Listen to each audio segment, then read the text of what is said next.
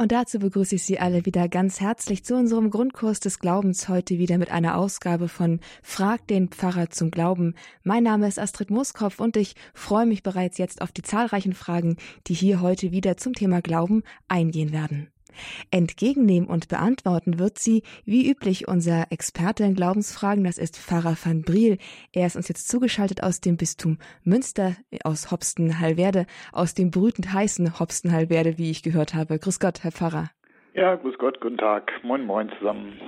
Herr Pfarrer, Sie beantworten ja schon jetzt seit einigen Monaten die Fragen unserer Hörer hier, in dem, hier im Grundkurs des Glaubens. Hm, was nehmen Sie, ein, was nehmen Sie eigentlich mit aus diesen Sendungen? Ähm, also manchmal ist es wirklich so, dass ich mir die Frage noch nie gestellt habe und wenn dann so eine Frage kommt, äh, ist die Antwort wirklich spontan und ähm, ich bin dann auch manchmal äh, wirklich überrascht von dem, wie sich das fügt, während ich es erzähle. Und ich sage, ja, das war eine gute Antwort, die ich vorher selber gar nicht hatte. Also Fragen stellen ist auch schon eine Kunst, das sage ich auch meinen Schülern immer. Wer gute Fragen stellt, ist das schon eine gute Leistung. Ja. Ja, offensichtlich kommen hier oft zahlreiche gute Fragen rein, dass Sie da ins Grübeln kommen, beziehungsweise dass es Ihnen überhaupt erst auffällt. Also ein großes Kompliment an Sie, liebe Zuhörer, die Sie hier bereits Fragen gestellt haben und eine Ermutigung für alle jene, die sich vielleicht noch nie getraut haben, hier eine Frage zu stellen im Grundkurs des Glaubens. Pfarrer van Briel hat es eben auch schon angedeutet. Er ist selbst auch im Schuldienst tätig. Er gibt Religionsunterricht und ist aber natürlich auch als Pfarrer in der Seelsorge ganz normal tätig. Er ist heute unser Pfarrer und beantwortet Ihre Fragen zum Glauben und Ihre Frage stellen. Die können Sie unter folgender Nummer. Diese Nummer werde ich im Verlauf der Sendung auch noch öfter einmal ansagen, wenn Sie sie jetzt nicht rechtzeitig mitschreiben konnten. Aber wer Sie jetzt, die Leitungen sind jetzt frei für Sie und ich freue mich auf zahlreiche Anrufe. Herr Pfarrer, aber damit die Zuhörer jetzt ein bisschen Zeit haben, um erstmal die Nummer zu wählen, starten wir wie gewohnt mit einer Einstiegsfrage. Und da, da ist es vielleicht ganz passend, dass wir mal mit der Herz-Jesu-Verehrung anfangen. Wir befinden uns ja jetzt gerade im Monat Juni. Die ist traditionell in der katholischen Kirche der, Ver der Verehrung des Herzens Jesu in besonderer Weise gewidmet. Wir feiern ja auch das, das Hochfest des Heiligsten Herzens Jesu im Juni. Aber was hat es eigentlich mit dieser Herz-Jesu-Verehrung auf sich? Man kennt es in süßlichen Darstellungen auf der einen Seite, dann wieder mit dem durchbohrten Herzen eine recht brutale Wirklichkeit auf der anderen Seite. Was ist eigentlich der zentrale Gehalt dieser Frömmigkeitsform und ja, was kann man, was muss man dazu wissen, um sich dem nähern zu können? Ja, also dass äh, die ähm, Darstellungen manchmal sehr süßlich sind, ist in diesem Fall eigentlich gar nicht so schlimm, denn es geht sozusagen um das äh, um den süßen Aspekt. Ne? Also süß nicht im Sinne von schnuckelig oder sowas, sondern süß war lange Zeit ein Wort für wertvoll, für wunderbar, für außerordentlich, ne? weil Zucker war etwas, das hatten die meisten Menschen nicht. Ähm, denn von allem, äh, was wir so sehen, gibt es immer so die Oberfläche und dann können wir dahinter schauen, wir können noch mal weiter dahinter schauen. Auf Karfreitag sehen wir die brutale Oberfläche und die spiegelt sich manchmal eben auch noch im durchbohrten Herzen wieder. Also Jesus ist für uns am Kreuz gestorben. Das, wenn ich sage Oberfläche, heißt das nicht, dass das deswegen unwichtig ist, sondern ähm, das ist ja wirklich auch genauso passiert und genauso brutal auch äh, gewesen. Aber wenn man nur auf die Oberfläche sieht, äh, dann sieht man eben einen gescheiterten Menschen hingerichtet äh, und äh, das noch auf besonders brutale und menschenverachtende Weise. Wenn man aber dahinter schaut und sagt, das war Gott und warum hat Gott sich eigentlich kreuzigen lassen, dann kommen wir zu tieferen Fragen. Und eine Antwort, also da gibt es verschiedene Aspekte, eine Antwort ist, es ist aus Liebe zu uns geschehen. Und wenn wir dann diesen Gedanken, das, was da geschehen ist auf Karfreitag und was wir am Karfreitag mehr mit einem Schauern äh, wahrnehmen, tiefer blicken wollen und die großartige Liebe Gottes feiern, die bereit ist, für uns ans Kreuz zu gehen, ähm, dann haben wir im Grunde den Herz-Jesu-Gedanken. Das Herz als Zeichen der Liebe, aber eben auch das Herz, das getroffen worden ist am Kreuz, geöffnet worden durch, das, durch, äh, durch den Speer ähm, das bereit ist, sich für uns hinzugeben. Ähm, das gibt verschiedene Heilige, die diesen äh, Herz-Jesu-Gedanken schon ähm, im Laufe der Kirchengeschichte immer mal wieder mit in die äh, Theologie und in ihre Schriften reingebracht hat, Gertrude von Helfta, ähm, aber besonders die Schwester Maria äh, Alacock, die hat also vor allem diesen Sühnegedanken gemacht. Warum macht Gott das? Warum äh, braucht die Liebe Gottes äh, dieses Opfer? Und äh, ihre Antwort ist, wir brauchen das. Ähm, wir brauchen äh, den Gott, der sich ähm, mit unseren Sünden solidarisiert, sie trägt, sie ans Kreuz trägt, weil er uns liebt. Und äh, deswegen dürfen wir, wenn wir die Liebe in den Mittelpunkt stellen, das ruhig auch mal ein bisschen süßlicher machen. Dann darf auch das Herz im Mittelpunkt stehen, so als Zeichen der Liebe, Zeichen der Hingabe von Menschen, die einander lieben. Ähm, vielleicht nur ganz kurz. Ähm, es gibt auch andere Aspekte. Also zum Beispiel haben wir das Fest Kreuzerhöhung oder wir haben auch das äh, Fest Christkönig. Äh, auch der König, der vom Kreuz regiert. Das sind dann wieder andere Aspekte, alle, die mit dem Kreuz zu tun haben und die ein eigenes Fest wert sind. Äh, und vielleicht noch ein Gedanken, das ist äh, auch wichtig, wenn wir ähm, sagen, und jetzt schauen wir mal hinter die Oberfläche und nehmen Symbole, die deutlich machen, was wir sonst eigentlich nicht sehen. Das ist eine ganz wichtige Sache für unseren Glauben, aber auch für unser Menschsein. Denn wir sehen ja zum Beispiel in der Anbetung, in der eucharistischen Anbetung auch erstmal nur ein Stück Brot. Wer dahinter schaut, weiß, es ist kein Brot, es ist der lebendige Gott, Jesus Christus, der anwesend ist. Ähm, wenn wir aufs Kreuz schauen, sehen wir Scheitern, aber dahinter wissen wir, es ist eine großartige Liebe. Und das müssen wir uns einüben. Wenn wir einen Menschen sehen, sehen wir nicht nur einen biologischen Organismus, dahinter sehen wir eine Seele, wenn wir tiefer schauen. Äh, und dieses tiefer Schauen ist wichtig im Religiösen, damit wir auch den Menschen gerecht werden. Und wenn wir bei den Menschen dahinter schauen, dann können wir es auch in den religiösen Dingen, dass wir hinter allem den Sinn, die Liebe und das Wesen entdecken. Wow, also ja, danke für diese tiefe Antwort, die uns dann doch den Horizont noch ein bisschen weiter über diese nur diese Frömmigkeitsform hinaus geöffnet hat. Danke, Herr Pfarrer. Das zum Thema zur Herz-Jesu-Verehrung, die wir hier im, die wir im Juni in der katholischen Kirche ganz besonders begehen und feiern. Genau, das herzlichen Dank nochmal dafür. Liebe Zuhörer, hier ist der Platz für Ihre Frage. Denn hier ist die Sendung Fragt den Pfarrer zum Glauben und es sind Ihre Fragen, die hier aufs Tapet kommen. Wählen Sie einfach die Telefonnummer 089 517 008 008. Pfarrer van Briel steht jetzt für Sie zur Verfügung und beantwortet live Ihre Frage, die Sie ihm auch persönlich stellen können. 089 517 008 008. Wenn Sie es nicht gleich durchschaffen beim, Tele beim Anrufen, dann nicht aufgeben, einfach nochmal probieren. Die Leitungen sind üblicherweise immer ziemlich voll, aber nicht aufgeben, wie gesagt. Eine erste Hörerin hat es aber bereits durchgeschafft. Ihr mhm. Name ist Anita. Grüß Gott, hallo. Hallo, grüß Gott. Ich habe eine Frage zur Anrufung der Heiligen. Und zwar, was darf man und was sollte man äh, bei dieser Anrufung. Und zwar geht es mir erstens um äh, eine Frage, die mir selbst, ich bin umgeben von Evangelischen, äh, öfter gestellt wird. Ich sage es mal äh, kurz, muss man als Katholik die heilige Maria und die anderen Heiligen verehren? Das ist also nicht meine Frage, sondern sie wird mir gestellt. Und meine Antwort ist, ich muss nicht, aber ich mache es, weil ich die Unterstützung brauche im Gebet. Ist diese Antwort korrekt? Ich habe im Katechismus dazu nichts gefunden. Mhm. Ähm, ja, sie ist korrekt, aber man könnte sie noch ergänzen. Ne? Also ähm, ähm, äh, Josef Ratzinger, Papst Benedikt, hat das einmal, der hat immer so schöne Formulierungen auf den Punkt gebracht, ohne Fremdwörter, gesagt, also Jesu Freunde sind auch unsere Freunde. Ne? Und wenn wir von den Heiligen als von den Freunden Jesu äh, reden, dann gehört es dazu, dass wir uns mit ihnen auch anfreunden und nicht äh, sagen, wir wollen zu Gott und blenden alle Menschen aus, äh, die auch mit dem Himmel sind dann dürfen wir uns auch mit ihnen anfreunden, auch mit ihnen beschäftigen. Oder wenn wir zum Beispiel das Gebot, das vierte Gebot nehmen, äh, Ehre Vater und Mutter, dann sollten wir auch äh, die Mutter Jesu verehren. Das ist in dem Sinne eine Erweiterung des äh, vierten Gebotes aus den zehn Geboten. Ähm, das tun wir also nicht nur deswegen, weil wir es müssen, das tun wir nicht nur deswegen, weil wir es brauchen, sondern das tun wir auch deswegen, weil es einfach angemessen ist. Es spricht dem Wesen unseres Menschen, dass wir anderen, denen wir etwas zu verdanken haben oder die einfach nur schön sind oder ähm, toll, die wir bewundern, ähm, dass wir dem auch Raum geben. Wenn Sie fragen, was darf man, was darf man nicht, also die ähm, Verwechslung gerade im Gespräch mit Evangelischen ist oft dann zwischen Anbetung und Gebet. Oder Verehrung.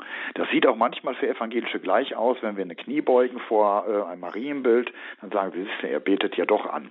Also da ist ein Unterschied, denn äh, in anderen Sprachen ist er größer zwischen Adoration oder einfach nur Prayer. Ähm, also die Anbetung gebührt alleine Gott.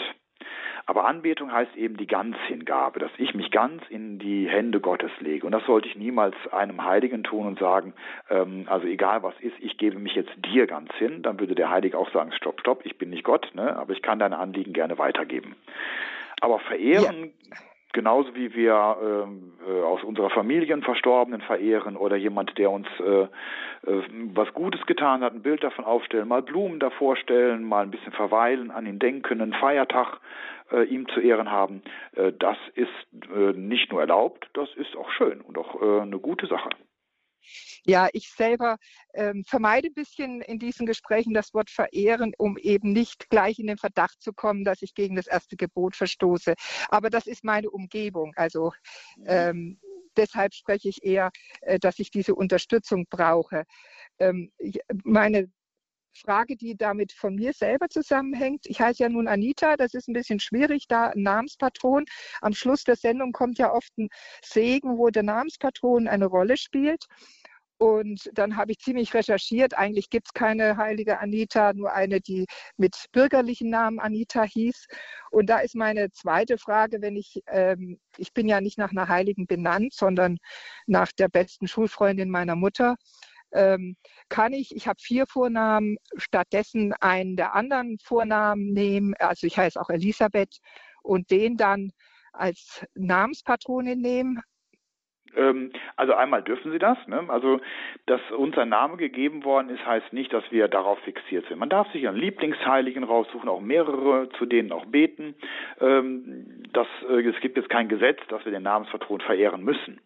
Aber ähm, bei der Anita ist die Anna diejenige, die die Namensgebung hat. Anita ist die Verkleinerungsform von Anna. Ja, das weiß ich schon. Anna war bei uns, wie wir Namen für unsere Kinder gesucht haben, der grün-christliche Name äh, schlechthin. Deshalb haben wir den nicht gewählt. Aber okay, ich weiß es, dass Anita Anna heißt. Wir selber haben nur eine Annemarie selber gewählt. Mhm. Ja, aber die Mutter ja. Anna, also die Mutter von Maria als Namenspatronin ja. und dann noch die Elisabeth dazu, sozusagen die Cousine von Maria, ja. dann haben sie direkt schon so eine kleine erweiterte Familie da.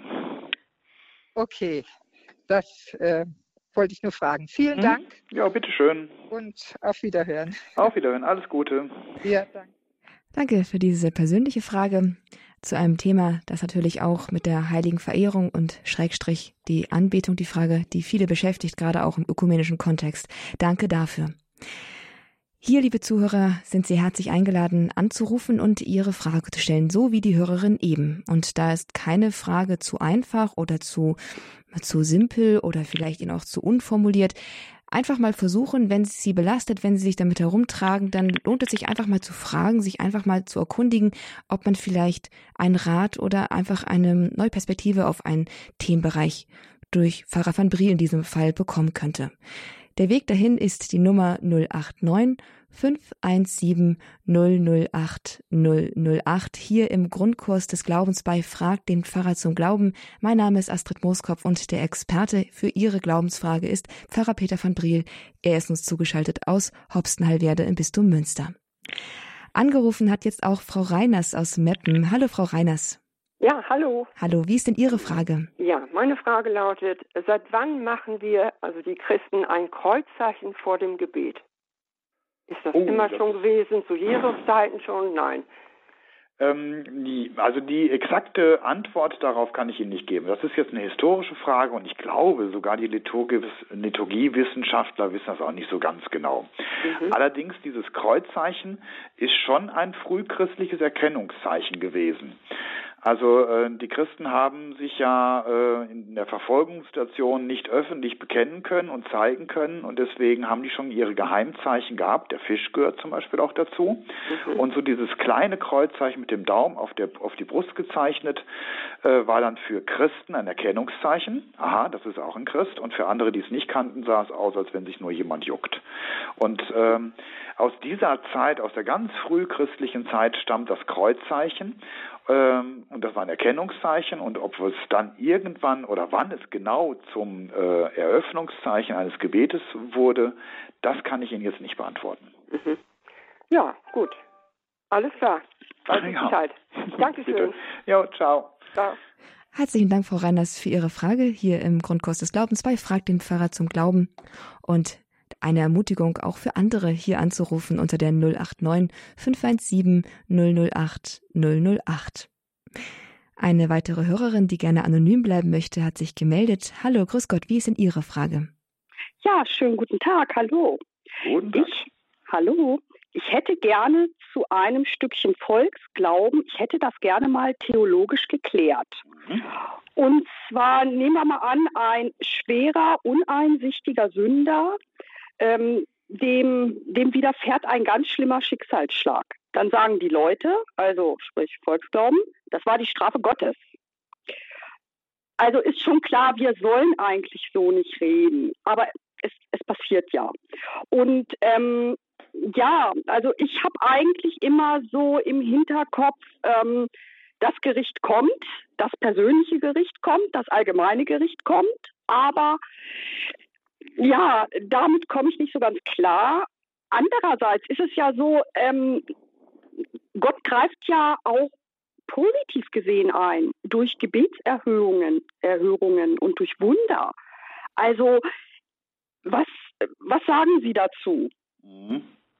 Ja, es wäre schön, wenn äh, die Christen von allem äh, Unheil und Leid verschont blieben und nur die Sünder brauchen eben die, sagen wir mal, Erziehungsmaßnahmen Gottes, indem sie einen Schicksalsschlag nach dem anderen haben, bis sie sich bekehren.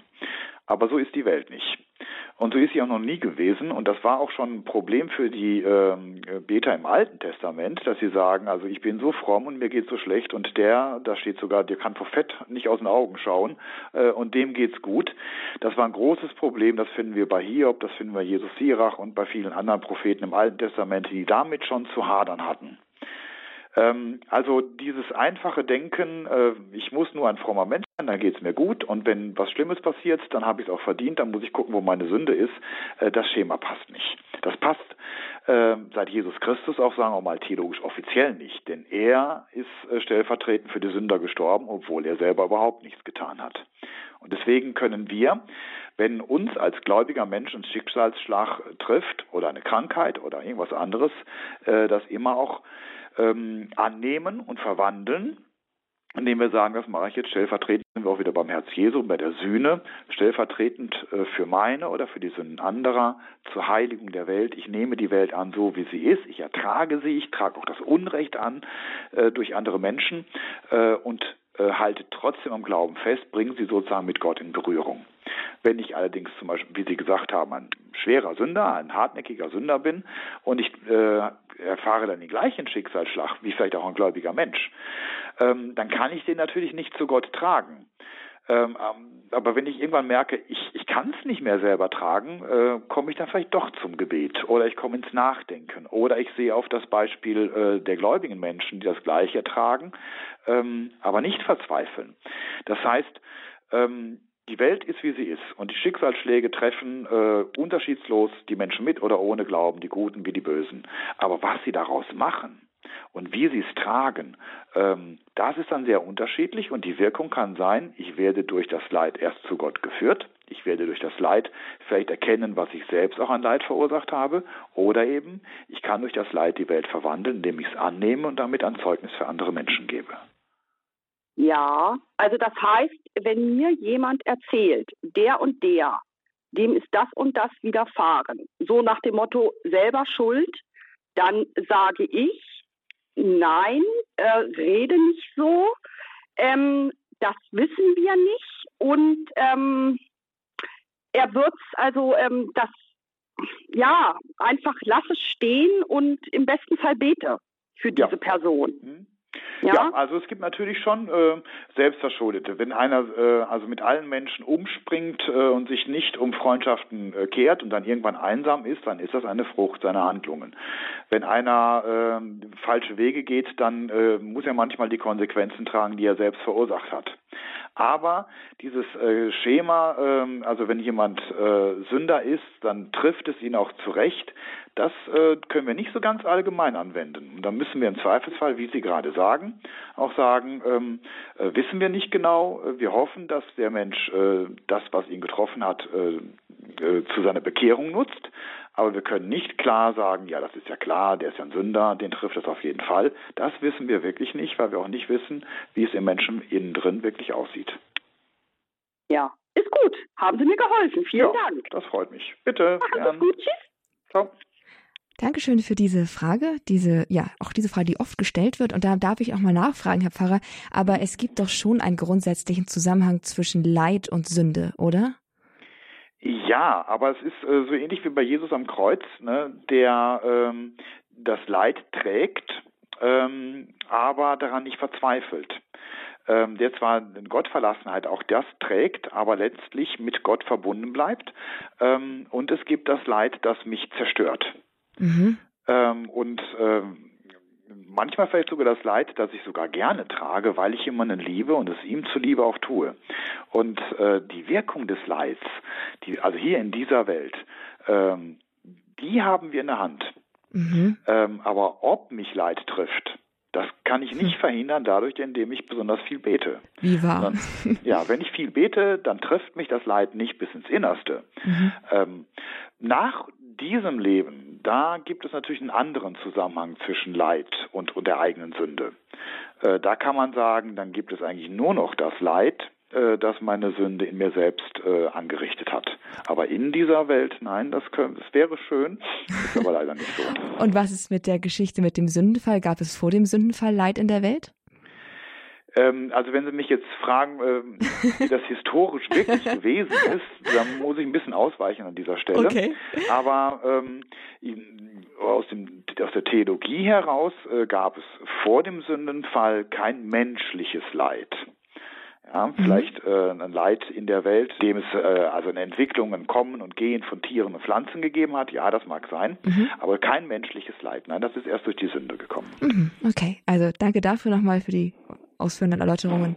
Und dann kommen wir auch schon zur nächsten Hörerin, beziehungsweise erst einmal noch einmal die Nummer für alle Hörer, die jetzt auch gerne anrufen möchten. Hier in Frag den Pfarrer zum Glauben mit Ihrer Frage, liebe Zuhörerin, lieber Zuhörer an den Pfarrer, die können Sie hier stellen unter der 089 517 008 008 089 517 008 008. Pfarrer van Briel ist hier unser Glaubensexperte. Er beantwortet Ihre Fragen zum Glauben. Die nächste Hörerin möchte auch gerne anonym bleiben. Herzlich willkommen. Wie ist Ihre Frage? Ja, hallo, hier ist, äh, ich bin aus der Oberpfalz, Margrethe, und ich hätte einen Beitrag zum Ding, wenn es immer, immer die heiligen Verehrung, äh, so in die evangelischen, ich sage halt immer, das ist so, wenn ein Kind zur Mutter sagt, zum Beispiel zur heiligen Maria, äh, Mama, sagst du ihm Papa? Oder, mhm. oder einfach sagst du dem und dem. Ich finde, so ist das keine Anbetung, sondern eine Hilfe und Bitte. Mhm. Ja, ist ein sehr schöner Gedanke und auch ein wichtiger Gedanke. Ähm, jetzt ähm, kommen natürlich die Evangelischen und sagen, ja, da geht doch direkt zu Gott. Ähm, aber das äh, ist eben etwas äh, so Urmenschliches und Gott liebt den Menschen, hat ihn ja auch erschaffen. Und wenn er schon das Urmenschliche hat, dass man lieber mit Mama irgendwo hingeht äh, oder Mama vorschickt, ähm, dann wird Gott äh, da auch nichts dagegen haben, denn so sind wir und äh, so hat er uns gemacht. Ja, danke schön für diese Ergänzung unserer Hörerin, die eben angerufen hat. Hier geht's jetzt weiter, auch gleich mit der nächsten Hörerin, Frau Annie Oeller aus Freiberg am Neckar. Grüß Gott zusammen. Grüß Gott. Herr Pfarrer van Briel, ähm, also die Apostel bzw. die Jünger, die konnten ja auch Kranke heilen und, und hatten sogar die Vollmacht zur Sündenvergebung. Mhm. Und eines Tages äh, sind aber die Jünger auf Jesus zugegangen und haben gesagt, äh, ja, sie konnten äh, bei einem Menschen den Dämon nicht austreiben und an was das äh, gelegen ist. Und Jesus hat geantwortet, ja, äh, das könne man nur durch Fasten und Beten. Ähm, jetzt äh, ist die Frage, hat vielleicht nur Jesus Dämonen austreiben können oder ist da auch was bekannt, dass, dass auch die Jünger das irgendwann mal äh, geschafft haben?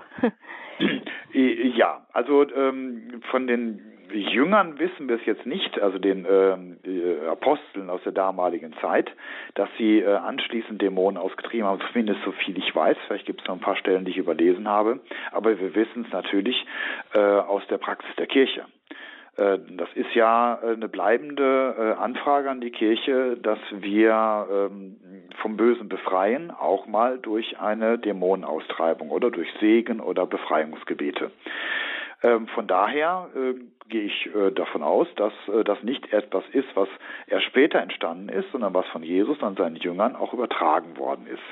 Sie konnten es damals noch nicht. Da gibt es ein schönes Bild, das äh, kenne ich aus dem Petersdom, wo die Jünger unten sagen, ja, wie sollen wir das machen? Das geht mir nicht, das kriegen wir nicht auf die Reihe. Und äh, äh, oberhalb thront dann äh, Jesus in der Verklärung dass äh, der Gedanke dahinter steckt, dass Befreien eigentlich nur mit Blick auf den auferstandenen Jesus wirklich geht. Also dass ähm, es sozusagen noch am Kreuz des Geschehen hing, das noch nicht vollzogen war, weshalb die Jünger es damals nicht konnten. Aber nach der Verherrlichung Jesu hat er ihnen alle Macht gegeben auf Himmel und auf Erden.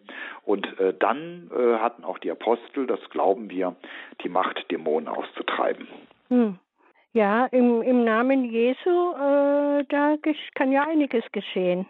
Ja, also es ist immer wichtig, äh, auch ähm, der, äh, die Heilung des äh, Gelähmten oder ja Gelähmter war es äh, durch Petrus und Johannes äh, geschieht nicht, weil Petrus irgendwie sagt, ich habe jetzt die Macht bekommen oder Johannes, sondern sie sagen immer im Namen des Auferstandenen, im Namen des Nazareas und jede Dämonenaustreibung geschieht immer im Namen Jesu. Und wir gehen davon aus, genauso wie bei der Sakramentenspendung, der, der wirkt, ist nicht der Mensch, sondern das ist äh, Jesus Christus, der durch den Menschen wirkt. Ja. Vielen Dank. Ja, bitte, gern geschehen. Bitte, Danke, Frau Oeller, für Ihre Frage und noch einmal die Telefonnummer für alle Hörer, die auch gerne ihre Frage loswerden möchten und sie hier stellen wollen. 089 517 008 008. Das ist die Nummer. Trauen Sie sich, rufen Sie an. Am besten nicht erst kurz vor Ende der Sendung, sondern jetzt am besten gleich, damit Sie auch noch drankommen. 089 517 008 008. Das ist die Nummer für Ihre Frage zum Glauben.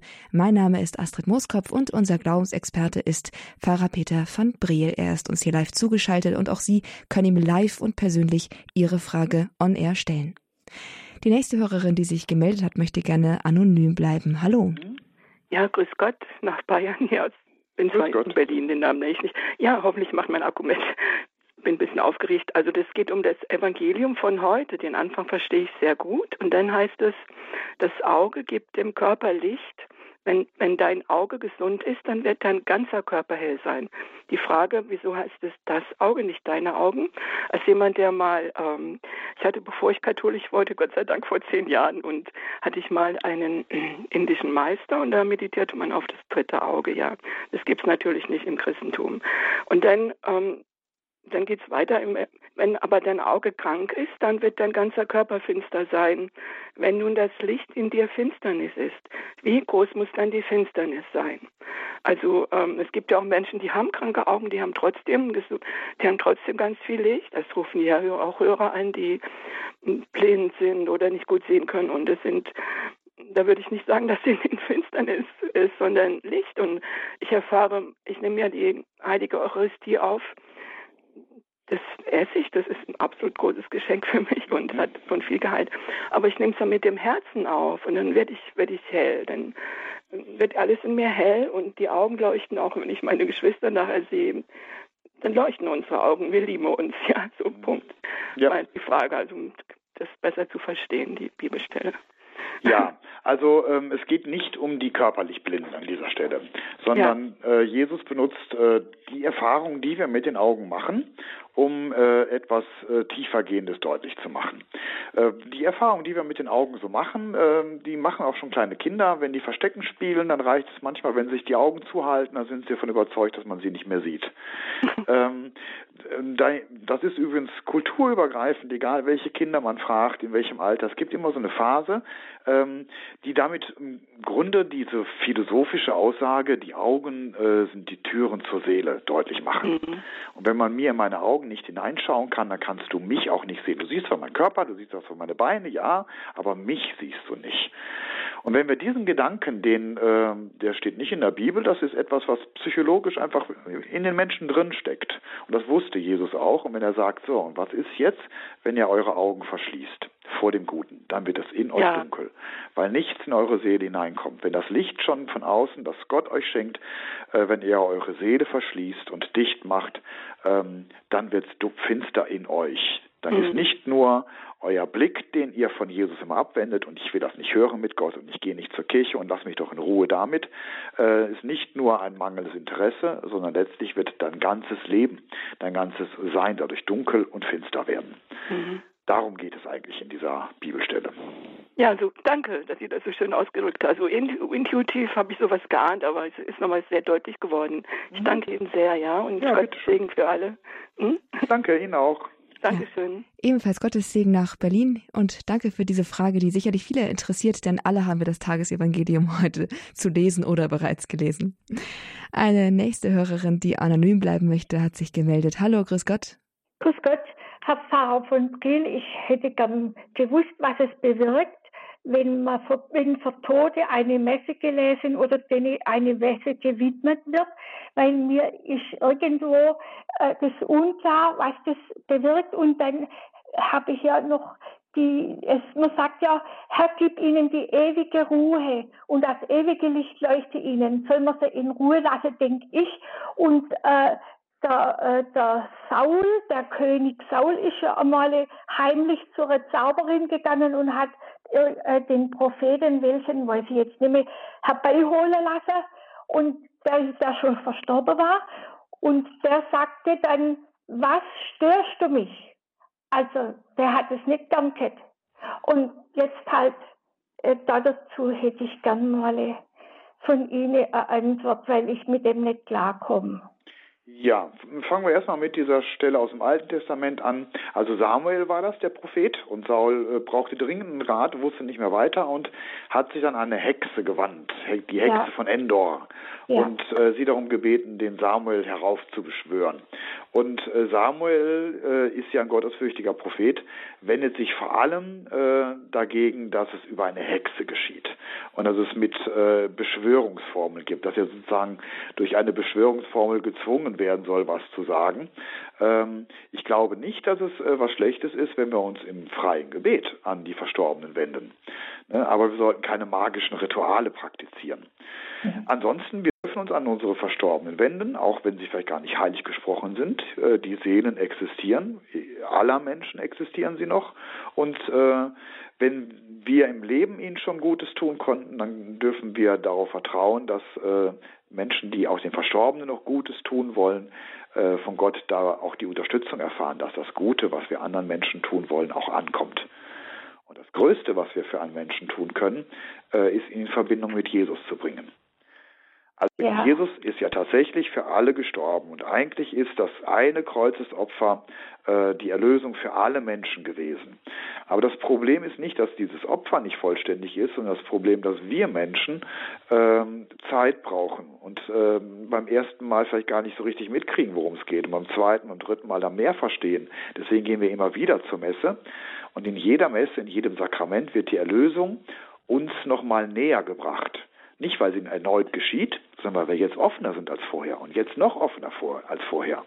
Und wenn wir jetzt eine Messe für die Verstorbenen lesen, und vielleicht nicht nur einmal, sondern mehrfach, wo wir sagen, also vielleicht war er noch nicht so ganz offen, vielleicht befindet er sich noch an einer Stelle, wo er sagt, ich kann Gott noch nicht unter die Augen treten, weil ich, äh, in mir regt es sich noch und ich verstehe das nicht und ich will es so nicht, äh, aber zum Teil vielleicht doch.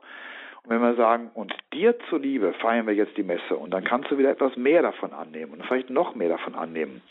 Ähm, also die Messen, die wir feiern, sind keine magischen Rituale wie bei Samuel da mit dem Saul, sondern sie sind fürbittweise. Ne? Also wir wenden das, was Jesus am Kreuz gewirkt hat, diesen einen Menschen nochmal zu und ich bin davon überzeugt, er wird doppelt davon profitieren. Einmal, weil er unsere Liebe sieht und sich denkt, mein Gott, wenn der oder diejenige das für mich macht, dann bin ich ja vielleicht doch gar nicht so ein schlechter Mensch. Dann kann ich auch in die Nähe Gottes. Und dann auch gleichzeitig, dass man sagt, und äh, ich opfere ihm auch eine Messe. Äh, das heißt, ähm, ich bringe ihn mit dem in Verbindung, der unsere Rettung ist. Und das wird wahrscheinlich äh, allen Verstorbenen so oder so gut tun. Aha, ich habe halt gedacht, dass Gott das bestimmt, wie weit, in welch, wie weit, dass wir zu ihm kommen, in seine Nähe kommen können. Ja, also ähm, natürlich ist Gott der, äh, der Herr über allem, auch über das Gericht, aber letztlich will er doch, dass jeder kommt. Er, ja, er ja. sehnt sich doch nach jedem Menschen und äh, ja. er schickt keinen weg, sondern wenn welche wegbleiben, dann deswegen, weil sie nicht wollen, weil sie entweder gar nicht wollen, das wären dann höllische Menschen, ah. von denen wir hoffen, dass es sie nicht gibt, äh, aber die Möglichkeit existiert, oder von denen sie sagen, ja, ich kann das noch nicht und ich kann das noch nicht so richtig und ähm, ich traue mich nicht. Oder äh, äh, C.S. Lewis hat mal gesagt, und vielleicht glauben sie ja wirklich, ich habe nichts Richtiges anzuziehen, äh, dass sie einfach in ihrer Eitelkeit noch gebunden sind. Ähm, und deswegen bedarf es eines immer erneuten Wirken Gottes, der über allem steht. Ähm, aber äh, wir dürfen mitwirken, auch für die Verstorbenen. Ja, gut, danke schön. Dann ist meine Frage beantwortet. Ja, das freut Danke. mich. Schön. Ja. Danke, danke schön. Auf Wiederhören. 089 517 008 008. Das ist die Nummer, wenn Sie es der Hörerin eben gleich tun möchten und eine Frage an Pfarrer Peter van Briel stellen möchten. Hier im Grundkurs des Glaubens bei Fragt den Pfarrer zum Glauben ist die Möglichkeit gegeben, Ihre Frage zum Glauben loszuwerden und kompetent sich beantworten zu lassen. 089 517 008 008. Und die freundliche Stimme, die da antwortet, das ist Pfarrer Peter van Briel. Er ist uns zugeschaltet aus dem Bistum Münster aus Hopsten-Hallwerde. Und jetzt hat uns eine weitere Hörerin erreicht mit dem Namen Silke. Grüß Gott, hallo. Hallo, einen schönen, freundlichen guten Tag.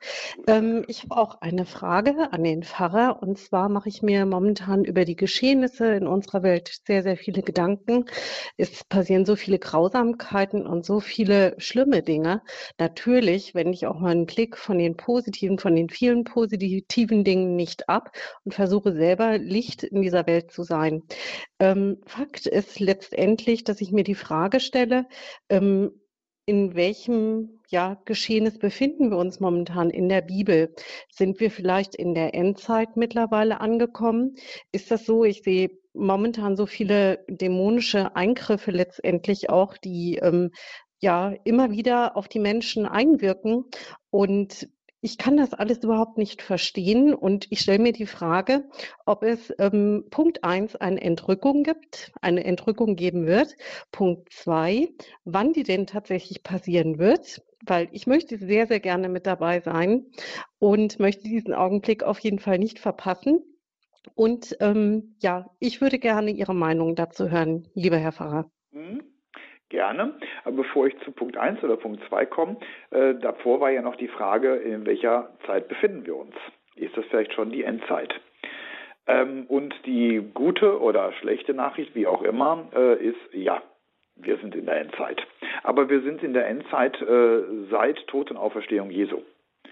Seitdem befinden wir uns in der Endzeit, in der Entscheidungszeit und äh, die wird nicht nochmal weiter aufgeschlüsselt, wo man sagt, so und jetzt kommt noch eine besondere Endzeit und jetzt kommt nochmal eine andere und jetzt können wir sagen, wir sind in dieser Phase.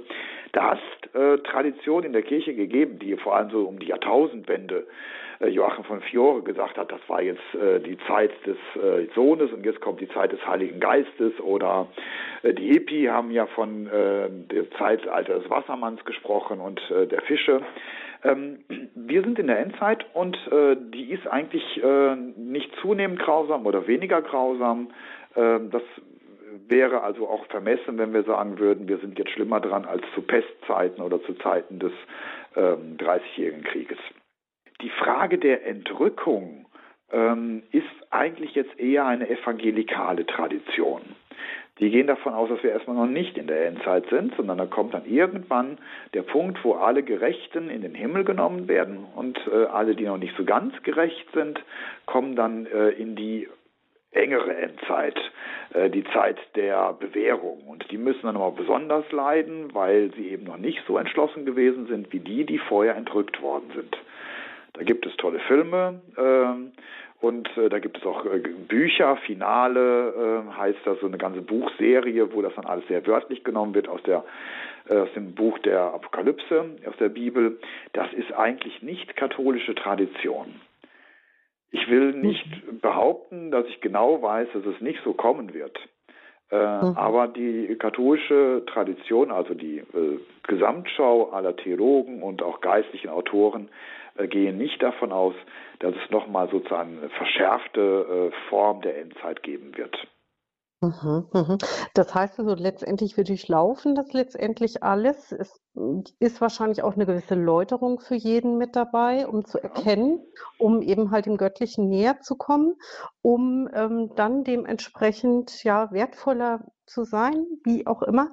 Und die Frage ähm, ist letztendlich, ist es denn dann vielleicht auch so, dass, also ich stelle mir echt die Frage, weil ähm, des, des Fegefeuers auch, ja. Das, weil ähm, letztendlich, wenn ich jetzt äh, keine guten Dinge tue und dementsprechend ähm, ja diese Läuterung auch ablehne, vielleicht äh, selber aus dem Leben ausscheide, ja, durch, durch äh, einen Freitod, dann äh, gehe ich ja eigentlich einen Weg, dass ich dann vielleicht tatsächlich ins Fegefeuer komme ja, oder dementsprechend in die Hölle komme.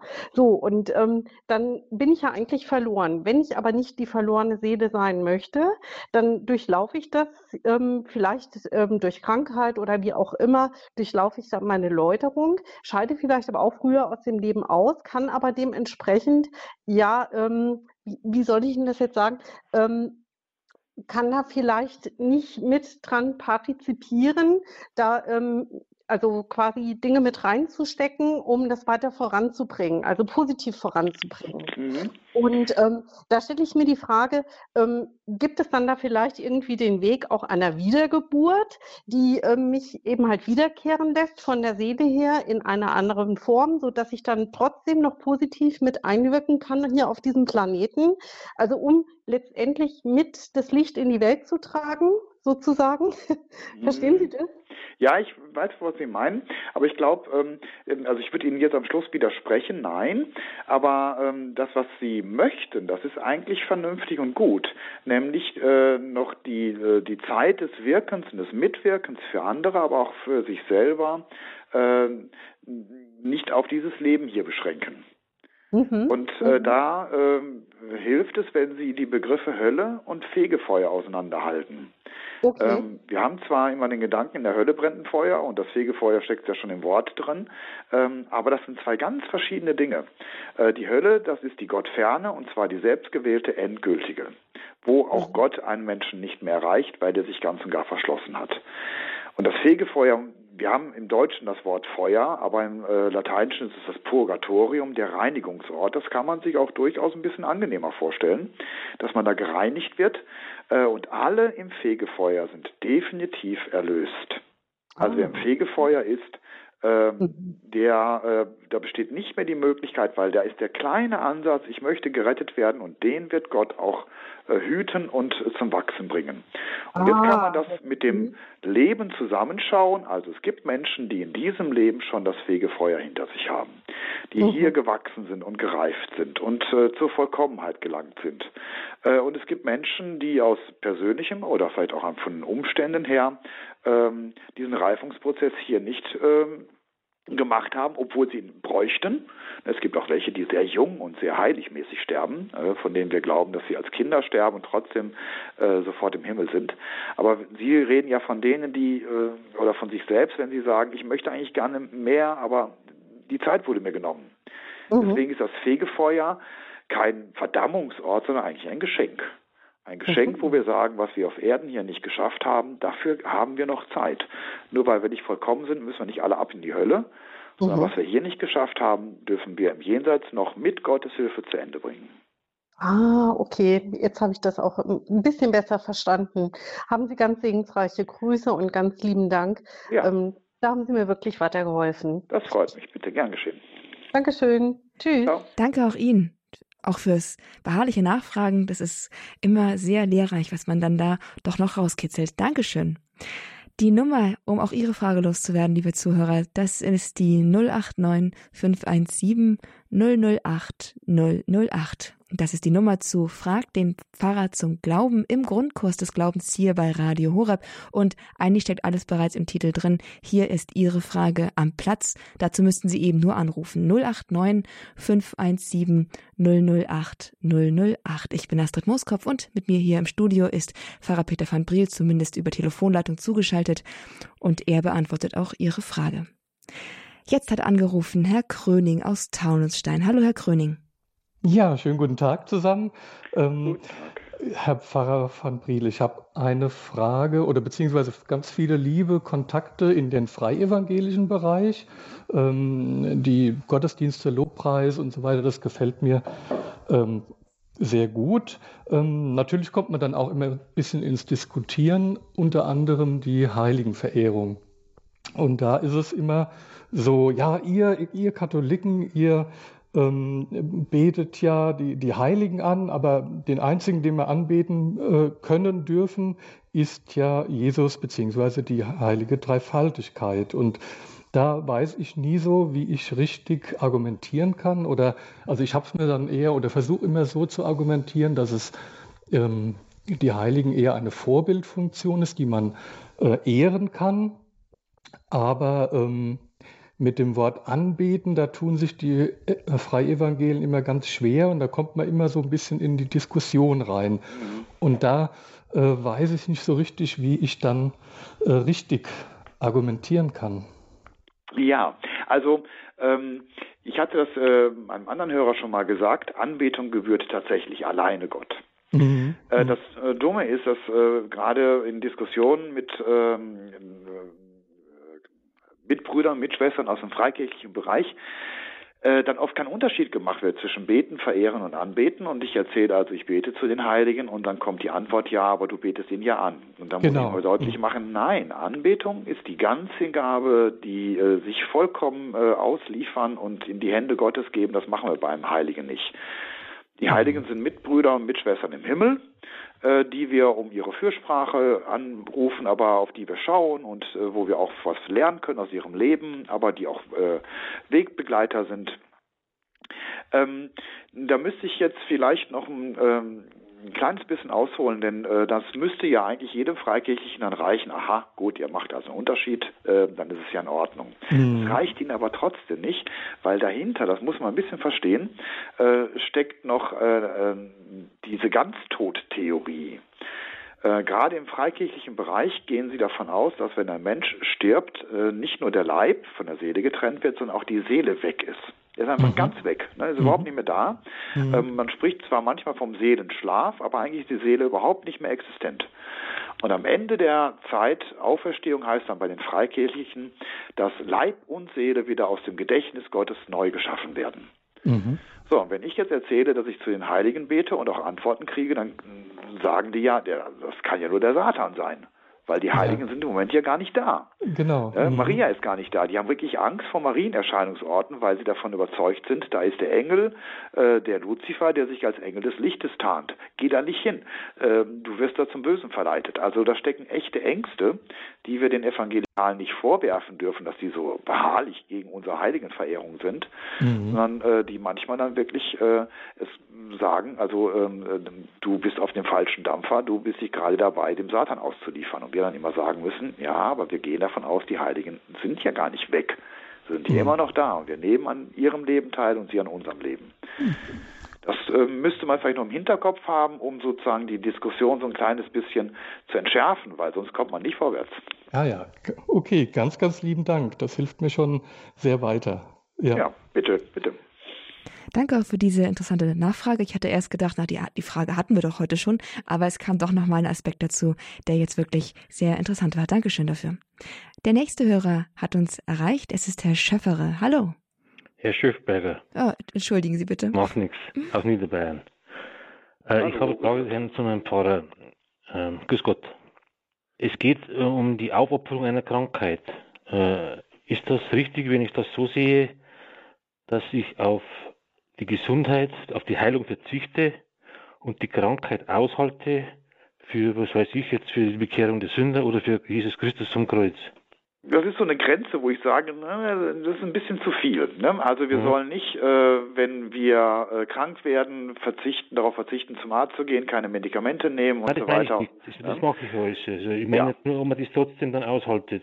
Ja, also das ist dann möglich. Also ähm, ich, ich betone es nochmal, damit auch die Hörer nicht irgendwie einen falschen Eindruck bekommen. Sie haben es ja für sich klar, aber ähm, also wir sind verpflichtet, äh, auch auf unsere Gesundheit zu achten und äh, dafür zu sorgen, dass wir erstens nicht krank werden und wenn wir krank werden, dass wir auch alles tun, dass diese Krankheit keinen schweren Verlauf nimmt.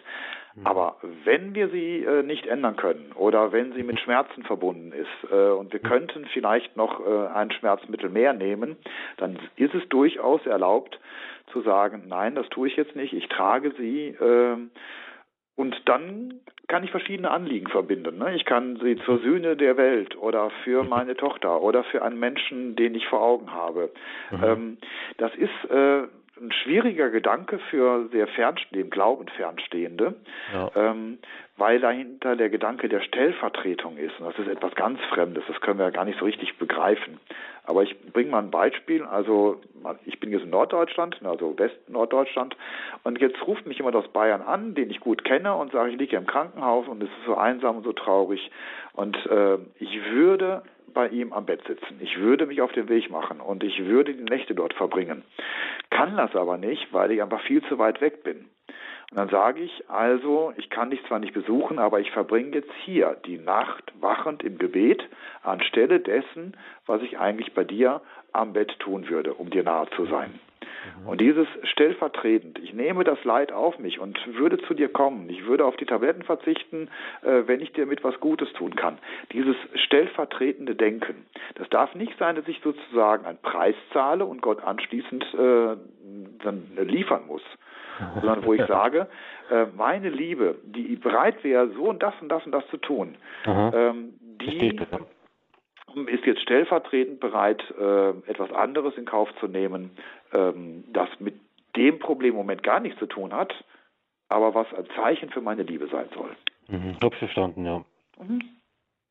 Okay, danke schön. Ja, danke. danke auch für die Frage. Sehr schöne Frage. Bitte, wiederhören. Wiederhören, einen schönen Tag Ihnen noch. Danke für den Anruf. Ja, wir sind hier im Grundkurs des Glaubens bei Frag den Pfarrer zum Glauben ans Ende gekommen, zumindest beinahe. Wir haben noch Zeit für einen letzten Hörer und damit heiße ich Herrn Bernhard aus Hamburg ganz herzlich willkommen. Hallo, Herr Bernhard. Herr Bernhard? Ja. Sie können Ihre Frage Hallo. stellen. Hallo. Ja. Hallo. Es geht um die Bibelstelle 1. Korinther 11, 17 bis 34. Da steht, durch unwürdiges Kommunizieren wird man krank oder man stirbt. Was halten, was sagen Sie dazu? Ähm, ja, also das unwürdige Kommunizieren ist ja erst einmal ein geistiger Vorgang.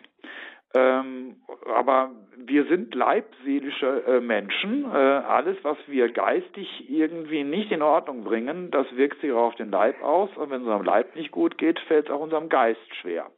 Das heißt, ja. wenn wir das Heilige missachten, und das wäre ja. in einer unwürdigen Kommunion, worin die jetzt genau besteht, will ich jetzt nicht ausführen, ähm, ja. aber es gibt eben die Möglichkeit, verschiedene Möglichkeiten, unwürdig zu kommunizieren. Das, die größte, größte Unwürdigkeit ist, äh, in der Sünde verharren, darin bleiben und sozusagen Gott noch mit in die Sünde äh, mit einbeziehen. Das ist wirklich äh, was ganz Schlimmes und das wirkt sich aus in meinem Leben nicht in erster Linie sofort körperlich. Aber wir dürfen den Körper davon letztlich auch nicht trennen. Also das, was mhm. der Paulus im Korintherbrief erstmal verheißt, ist, dass es unser geistliches Leben zerstört, unsere Beziehung zu Jesus zerstört, vielleicht unsere Beziehungsunfähigkeit, äh, Beziehungsfähigkeit überhaupt beeinträchtigt und das dann irgendwann auch dazu führt, dass wir nicht nur seelisch, sondern auch körperlich krank werden können. Aber es ist ja so mit dem verlorenen Sohn, äh, der nach Hause gekommen ist. Der Vater hat ihn nicht bestraft und hat sogar ein Fest gefeiert. Und äh, bei dem ersten Korintherbrief 11, ähm, das sieht mir aus, als wenn das das Gegenteil wäre von dem, was der verlorene Sohn erfahren hat. Nee, ich würde nicht sagen, es ist das Gegenteil, sondern es ist sozusagen der erste Schritt. Indem ich unwürdig kommuniziere, bin ich der Sohn, der den Vater verlässt, der äh, rausgeht, so. der sich auf den Weg macht, der das Erbe äh, erhält, aber eben unwürdig. Ja. Ne? Der macht dann nichts raus, sondern verschleudert das. Das ist so ähnlich, wenn wir das Geistliche empfangen in den Sakramenten und der Kommunion äh, und dann äh, wird es verhunzt.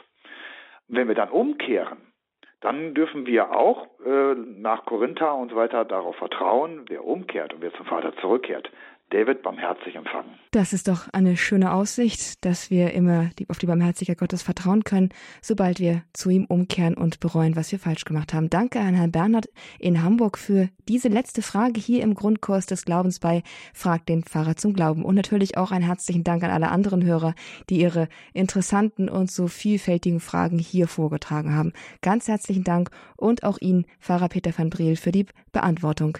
Ja, bitte, gern geschehen und vielen Dank für die guten Fragen. Liebe Zuhörer, diese Sendung geht einmal im Monat gewöhnlich auf Sendung. Im kommenden Monat, im Juli, fällt sie leider einmal aus jetzt, aber dafür hören wir uns dann wieder am äh, warten Sie ganz kurz, am 27. August ist dann wieder die nächste Sendung mit Pfarrer Peter van Briel mit Frag den Pfarrer zum Glauben. Also können Sie sich gleich im Kalender anstreichen, den 27. August, da ist Pfarrer van Briel wieder da für Ihre Fragen, für die Beantwortung Ihrer Fragen hier im Grundkurs des Glaubens bei Radio Horeb. Diese Sendung, liebe Zuhörer, können Sie natürlich auch noch einmal nachhören. In Kürze wird sie auf unserer Internetseite auf www.horeb.org in der Mediathek als Podcast herunterzuladen sein. Schauen Sie einfach in der Rubrik Grundkurs des Glaubens nach. Oder Sie rufen einfach bei unserem CD-Dienst an unter der 08328 921 120 und bestellen sich einfach bei den Kollegen vom CD-Dienst einen Mitschnitt von dieser Sendung, die wir hier heute miteinander begangen haben, sozusagen. 089 08328 921 120, das ist die Nummer zu unserem CD-Dienst. Und jetzt, Herr Pfarrer, dürfen wir Sie noch zum Abschluss dieser Sendung um Ihren Segen bitten. Ja, gerne. Ich äh, binde in diesen Segen nicht nur die besten Wünsche für Sie mit ein, sondern weil wir vielleicht alle unter dem Wetter ein bisschen leiden, auch äh, des, äh, den Wettersegen mit hinein. Danke. Der Herr sei mit euch. Und mit deinem Geiste. Auf die Fürsprache unserer guten Mutter im Himmel, der seligsten Jungfrau Maria, aller Engel und Heiligen, schenke der Herr euch gedeihliches Wetter, bewahre euch vor Blitz, Hagel und vor jedem Unheil, bewahre euch aber auch an Leib und an Seele vor allem Bösen und schenke euch den Frieden im Herzen, den Frieden mit anderen Menschen und den Frieden mit Gott. Das gewähre euch der dreifaltige Gott, der Vater, der Sohn und der Heilige Geist. Amen. Gelobt sei Jesus Christus. In Ewigkeit. Amen. Und damit einen ganz herzlichen Gruß nach Hopstenheilwerde ins Bistum Münster an Pfarrer Peter van Briel. Herzlichen Dank nochmal und auch ich verabschiede mich von Ihnen. Alles Gute Ihnen, Gottes Segen. Ich bin Astrid Mooskopf.